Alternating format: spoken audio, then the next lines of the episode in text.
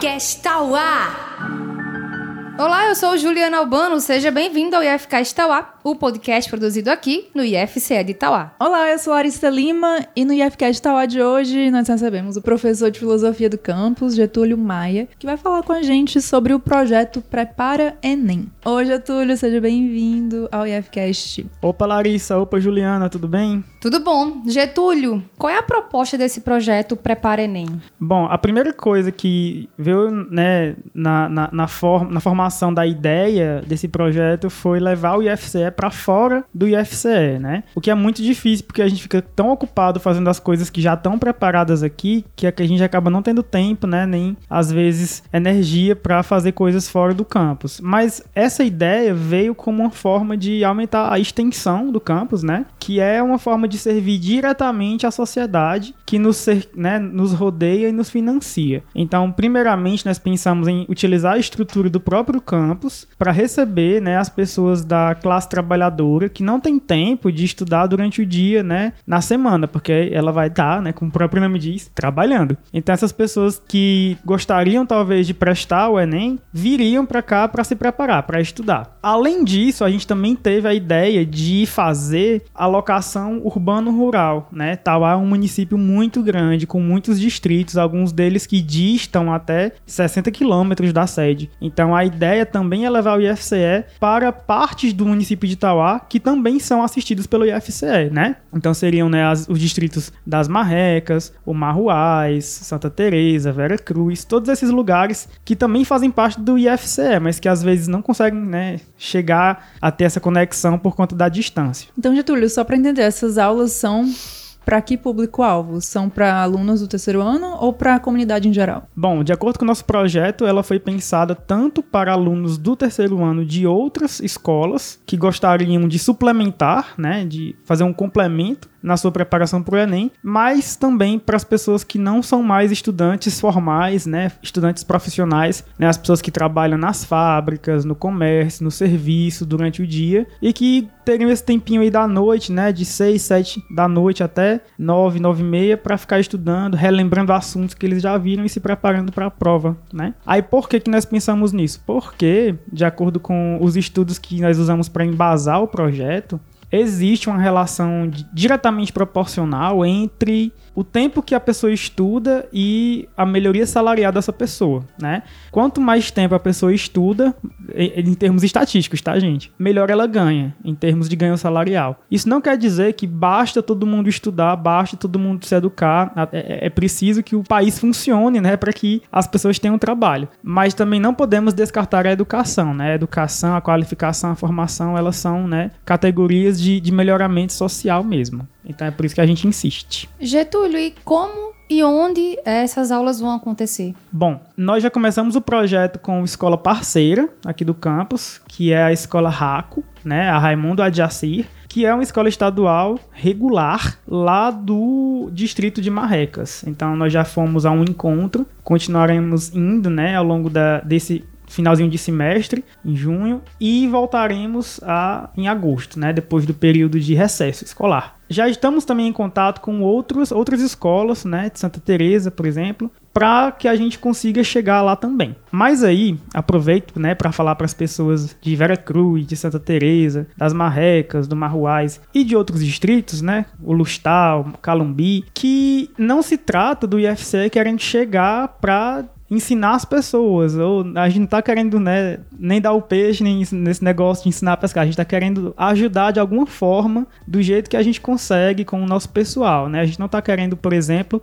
desmerecer os professores e as escolas dessas regiões. Nós sabemos da capacidade dessas pessoas. A gente só quer juntar, né? Algo construir mais, né? pontes. É um, obrigado, é um algo a mais que a gente quer construir, né? E fazer uma grande comunidade de escolas e, e de educadores aqui junto com o IFCE e o IFCE junto com elas. E vão ser ofertadas aulas de todas as disciplinas é, abordadas no Enem? O projeto prevê isso sim, Larissa. Todas as disciplinas, né? Divididas nas suas quatro áreas, né? Que é linguagens e códigos, e suas tecnologias, ciências da natureza, e suas tecnologias, ciências humanas e idem, e matemáticas, né, e suas tecnologias. Então a ideia é que tenha aulas, né? Essas aulas podem durar até 4 horas, 5 horas, com um recreiozinho ali no meio. E todas as, as matérias que caem no Enem sejam abordadas de uma maneira dinâmica, objetiva e que valorize né, a capacidade de resolução de questões. Né? A gente já sabe, no caso das escolas, que os alunos já estudaram aquilo. Então a gente não está indo lá para ensinar algo que eles já viram, a gente está indo lá para prepará-los para um exame. E que metodologia vocês vão adotar?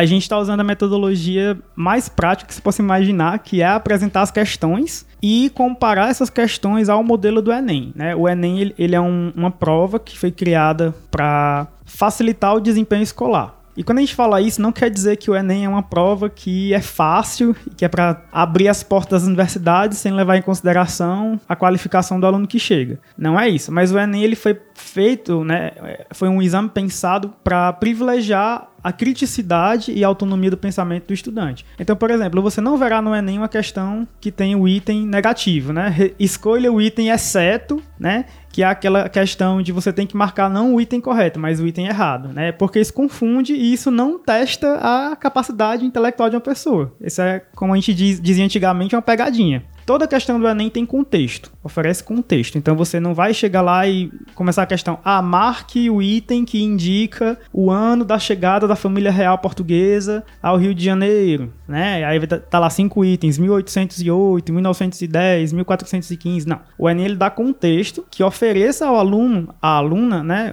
aquele que está fazendo a prova, a oportunidade de resolver a questão com aquilo que ele vai trazer da escola. Por quê? Porque nós sabemos que não dá para testar tudo no Enem tudo que a gente vê em três anos não dá para testar no Enem. Então a gente tenta criar uma prova que consiga exercer uma função de exame não apenas na quantidade de conteúdo, mas na qualidade de conteúdo absorvida durante os três anos escolares da, do ensino médio. Quatro anos, no caso das escolas que têm os quatro anos. Então é essa a metodologia. A gente mostra a questão, ensina o que é contexto, ensina, por exemplo, que existem é, descritores diferentes para cada questão, capacidades diferentes para cada questão e que o aluno tem que relacionar o item, né? O item correto não é aquele item que vai estar tá, obviamente certo em relação aos a, aqueles que estarão obviamente errados. Não, vai ser aquele que mais combina com o que a questão está perguntando. Tipo assim, por exemplo, a questão vai ter lá um texto, né, sobre o Papa Francisco, aí vai perguntar, né? Isso é um exemplo, tá, gente? Não, não existe essa questão. Qual é a capital da Itália? Aí o item A. O Papa mora na capital da Itália. O item B fala-se italiano na capital da Itália. O item C, Roma. Então, não é que os itens incorretos sejam falsos, eles só não vão estar concordando com a pergunta. A pergunta é qual é a capital da Itália? no caso seria o item C, Roma. Então, é claro, existem muitas questões, né? Todo ano os professores do Brasil inteiro se credenciam lá no edital de, de criação de questões do Enem para poder contribuir com o INEP. E é uma das maiores provas de, de exame de ensino médio, né? Do mundo, né? E é a maior do Brasil. Então, é uma construção coletiva, né? O Enem acontece há, há muito tempo já, né? E a cada ano tenta melhorar, né? E aí, como ele é adotado, né? Através do SISU como porta de entrada, né, para os estudantes nas universidades federais. É, a nota do Enem, se não me engano, é usada também na Universidade de Coimbra, em Portugal, mas aí é, é, acho que tem que pagar mensalidade depois, então já reduz um pouco a, o leque de possibilidades. Mas ele acaba sendo o teste que vai separar a vida escolar do aluno entre o ensino médio e o ensino universitário, né? Então ele marca mesmo uma porta, um rito de passagem, um momento de transformação. Então por isso que é importante que a gente não deixe as pessoas que não têm o tempo dentro da nossa sociedade, da nossa carga de trabalho, o tempo para uh, reativar, né, ou reavivar essas competências, ela se perca dessa possibilidade. Não esquecendo que a função do Estado brasileiro é garantir a educação das pessoas, né? Então não é porque as pessoas não têm tempo que elas têm que se virar e o Estado não tem que se preocupar com elas, não. Faz parte das nossas funções, né, enquanto Estado, nos preocuparmos com todo mundo, porque todo mundo é coberto pela Constituição. E como vocês estão organizando a questão das aulas entre as escolas? Porque é mais de uma, né? E aí as aulas são diárias? É, são tantas disciplinas por dia ou é por semana? Então, originalmente a gente pensou em visitar escolas diferentes, né? É, uma vez por semana. E seria no turno da noite, para que isso não atrapalhasse o horário da escola. Só que a realidade bateu a nossa porta, né? No interior de Itauá, existem os interiores do interior de Itauá. Então, a escola que a escola do interior de Itauá, ela não funciona à noite, porque as pessoas não têm transporte para levar elas para lá à noite. Então, como nós temos conseguido fazer é, nós tiramos um dia por semana da aula do aluno da escola e aí fazemos, né, uma manhã inteira de preparo ENEM. Aí na semana seguinte a gente alter, a gente muda o dia para não, não cair na mesma aula, né? Então tem funcionado assim até agora. Mas nada impede que, que funcione de outra forma também, né? A gente está tentando se adaptar à realidade das coisas como elas aparecem. Uhum. E como é que está sendo a parceria com as escolas? Até agora está sendo muito legal, a gente foi recebido com muito carinho, né? Tinha um broac tapioca pra gente lá. e suco de goiaba. E assim, é muito legal conhecer nossos colegas, né? Conhecer os alunos de, de, de outros lugares e trazer esses cérebros para cá, né? Porque eles são alunos de terceiro ano que podem estar no ano que vem aqui nos nossos cursos, né? De telemática e de letras. E relembrando para eles que eles também fazem parte do IFCE Tauá, porque eles fazem parte de Tauá. O IFCE Tauá está aqui também para eles, para elas. As provas do Enem vão ser em novembro, né? Isso. A ideia é que o curso vá até ali outubro. A ideia é que o curso vá até o primeiro dia, né, de aplicação da prova e que haja uma culminância com os professores do Prepara Enem explicando, comentando as questões né, na semana seguinte à aplicação. Né? Nós vamos estar lá comentando, explicando qual, eh, qual, foi a questão mais interessante, qual foi a questão mais difícil, esse tipo de coisa. E a ideia é voltar ano que vem também, já a partir de, de do finalzinho de janeiro. Getúlio, como é que os interessados podem se inscrever no projeto? Ainda tem vagas? Não, com certeza. Até agora nós não abrimos inscrições para a comunidade externa. Nós estamos aproveitando as inscrições das matrículas dos alunos, né, para associar ao curso, né? Mas em breve nós estaremos abrindo aí para a realização da, das inscrições das pessoas que virão aqui para o campus à noite fazer, né? Que é a segunda etapa do projeto. Mas acredito que isso não acontecerá antes do recesso escolar, por conta das próprias demandas do, do, do, dos cursos que a gente tem aqui, dos projetos. Getúlio, mas em relação às escolas, ao público das escolas, vocês é, têm alguma.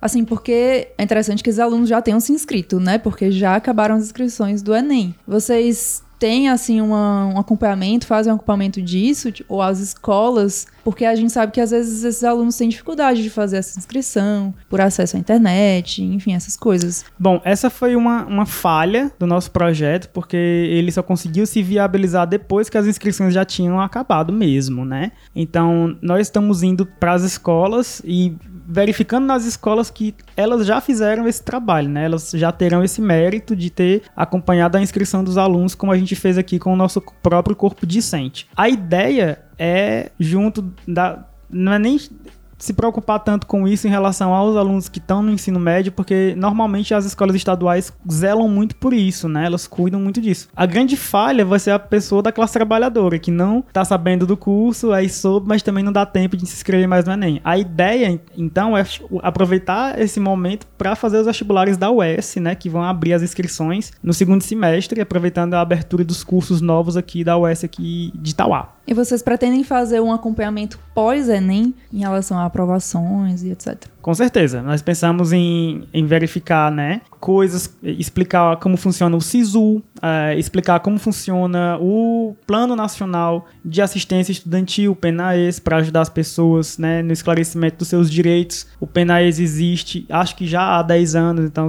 não é porque você passou na universidade em São Paulo, ou em Fortaleza, ou no Rio de Janeiro, que você não vai né, cursar o seu curso nessas, nessas cidades. Então faz parte das obrigações das universidades públicas brasileiras não apenas receber o aluno mas manter o aluno na, instituição. Então nós trabalharemos também no esclarecimento dessa parte jurídica, né, de como se inscrever, de como acompanhar os editais, de como conseguir acessar a residência universitária da UFC, por exemplo. Tudo isso faz parte do que, né, é, que tu tá chamando de pós, de acompanhamento pós. É. é, e até ter uma noção, assim, de aprovações mesmo, né, é, em relação, tipo, a, a como que o, o, curso também contribuiu, né, para isso, para esses dados. Sim, verificar, né, o, a se a gente o desempenho, o desempenho né, do, do, projeto, né? Isso. Sim, eu concordo. Eu não tinha pensado nisso com tanta especificidade ainda, mas eu acho que to- aí duas mentes pensam melhor do que, do que uma só. Obrigado. Fica a dica, né, Larissa?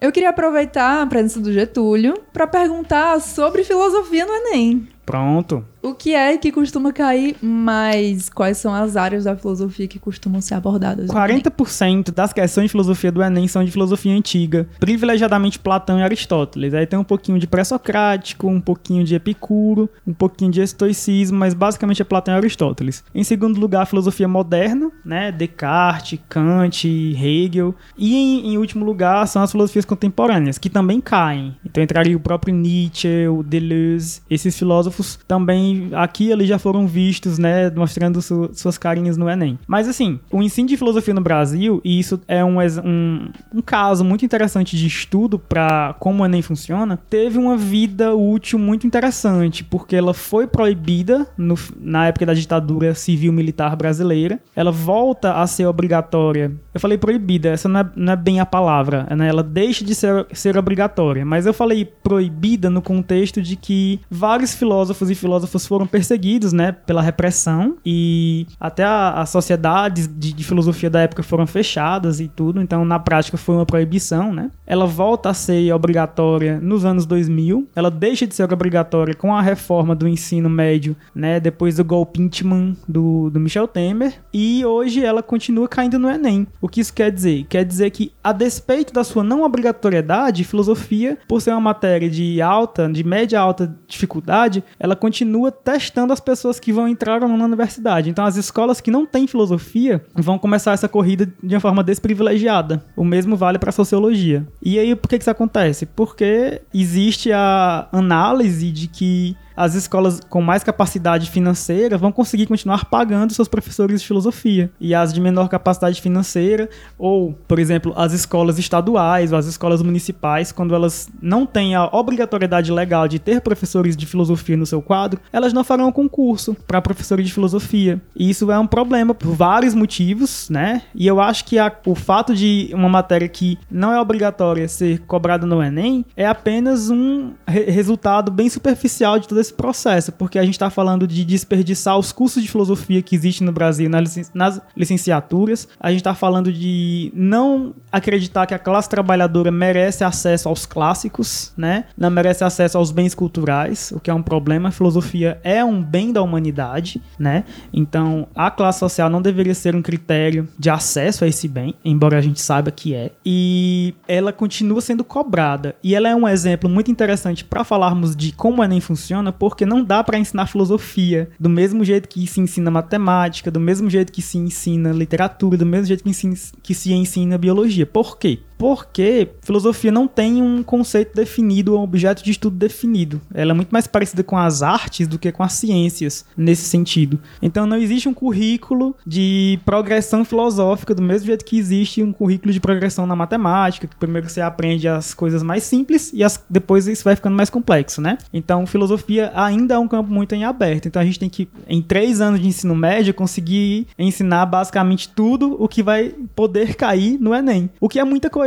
É impossível fazer isso. Então a gente tenta ensinar mais ao aluno os elementos clássicos da filosofia. E aqui quando eu falo clássico, é aquilo que se tornou canônico. É, quer dizer, uma história, o lado A da filosofia. A gente não consegue ensinar o lado B. Mas principalmente a capacidade de interpretar texto e usar as suas capacidades críticas. De dizer, ah, não pode ser essa questão porque essa questão não faz sentido com esse filósofo, por exemplo. Então, filosofia é, junto com sociologia, talvez, esse exemplo de que o Enem não é uma prova de conteúdo, ele é uma prova de capacidades e de competências. Então, assim, como professor de filosofia e como treinador de filosofia para o Enem, porque acho que é disso que se trata um pouco, né? Filosofia, ela vai esperar você no Enem com um texto, um texto de médio a longo tamanho, e no próprio texto vai haver dicas de como tu vai responder aquela questão. Mas é claro, tu tem que saber quem foi Platão, tu tem que saber o que é racionalismo, tu tem que saber o que é empirismo, né? Essas palavrazinhas-chave já tem que estar guardadas no seu repertório. E o tempo de guardar essas palavras-chave vai ser nos três anos de ensino médio, né? Esperamos que em breve o ensino fundamental 2, né? Quer dizer, as séries finais do ensino fundamental também já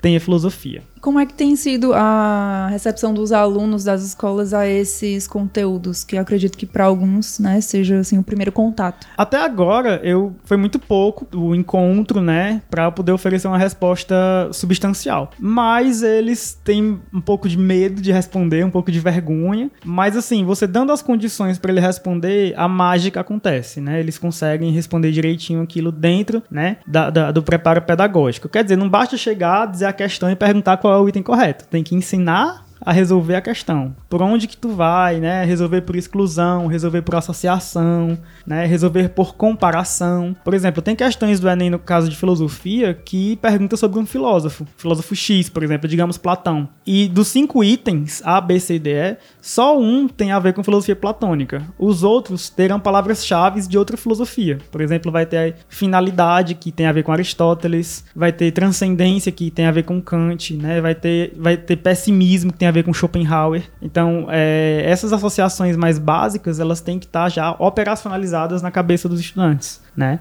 Para que o Enem consiga acontecer de uma forma mais tranquila. Muito bem, Getúlio, obrigada pela participação Eu e que agradeço. sucesso ao projeto. Eu que agra agradeço, né, e continuo, né, repetindo, parafraseando, né, o, um dos filósofos mais conhecidos, né, o conhece-te a ti mesmo, nosso bom e velho corintiano Sócrates. Muito obrigado. Valeu. Vamos pro nosso momento cultura? Vamos lá.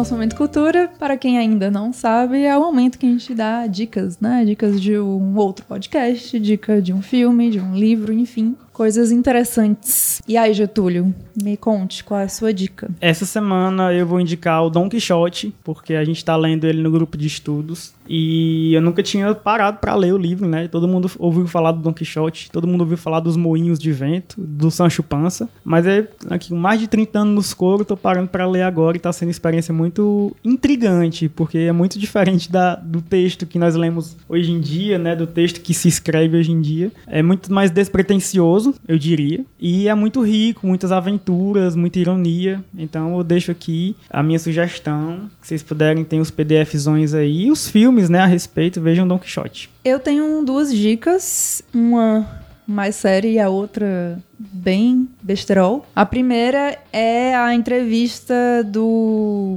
Mano Brown no podcast dele, né, Mano a Mano, com a Sueli Carneiro. É incrível essa entrevista, assim, recomendo que todo mundo escute, muito necessária. É, as falas dela, assim, são para você pensar muito, assim. Amiga, quem é a Sueli Carneiro? Desculpa a ignorância. Ela é uma intelectual.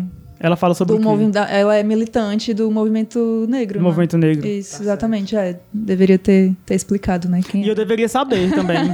Ela já é, assim, já atua nisso há muitos anos, né? Então ela tem uma visão muito interessante que às vezes não é, não, não é o que a gente costuma ver, assim, em rede social e tal. É, é bem interessante. E eu vou indicar também um reality show da HBO Max que se chama The Cut. É um reality show sobre reality show de corte de cabelo. É muito. É brasileiro. Na verdade, não é brasileiro, mas a versão é brasileira, com a apresentação da Alessandra Ambrosio. E, e aí são vários candidatos, né? Cabeleireiros que vão ali competir pra ver quem, quem é o melhor cabeleireiro. E aí tem prova de corte, prova de penteado, prova de, de pintura de cabelo. Eu amei. E assim, você fica morrendo de vontade de fazer alguma coisa no seu cabelo diferente. Então.